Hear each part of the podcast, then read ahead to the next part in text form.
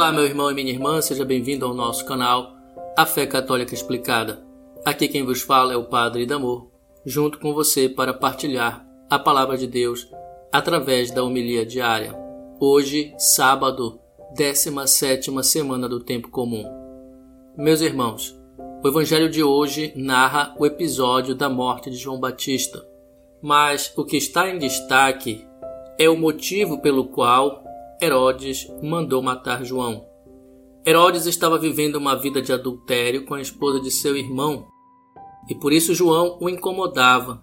Por quê? Porque falava claramente a verdade daquele pecado. Então, quando teve oportunidade de matar João Batista, Herodes enfim eliminou aquele que tanto lhe incomodava. E o que podemos aprender com essa história? Duas coisas. Primeiro, sob a perspectiva de Herodes, devemos aprender a ser humildes para aceitarmos a verdade, mesmo que essa verdade nos incomode e condene o nosso erro e pecado. Vejam que na história, Herodes não foi humilde o suficiente para aceitar tal verdade. Reconhecer nossos erros é uma virtude e uma forma de crescer como pessoas e principalmente como filhos de Deus.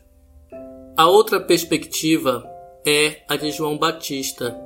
Com ele aprendemos que não devemos ter medo de falar a verdade, custe o que custar, doa a quem doer. O cristão não pode ser omisso diante das injustiças e do erro.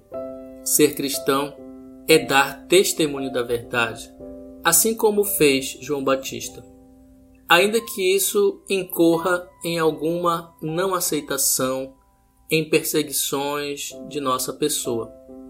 Aqui, meus irmãos, quando falamos sobre verdade, é bom deixar claro que não se trata das verdades relativistas do mundo de hoje, mas sim da verdade revelada e aquela verdade que é proclamada no Evangelho, Jesus Cristo. O mundo de hoje não acredita mais que exista uma verdade absoluta, mas nós cristãos não só sabemos que ela existe, como também a temos como uma pessoa, então, o primeiro passo para caminharmos na verdade de Cristo acontece quando deixamos Jesus irradiar sua luz em nossas vidas e reconhecemos então que somos pecadores necessitados do perdão, da expiação e da justificação. Então, isso nos leva ao arrependimento. O próximo passo é que, uma vez que estamos iluminados pela luz de Cristo, ele nos mostra que, apesar de estarmos perdoados, ainda assim temos a inclinação ao pecado na nossa carne.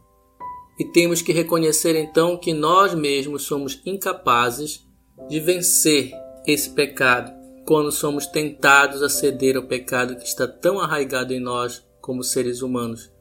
Por isso precisamos da graça de Deus, por isso precisamos de Jesus. Não há bênção maior do que andar na verdade de Cristo, meus irmãos.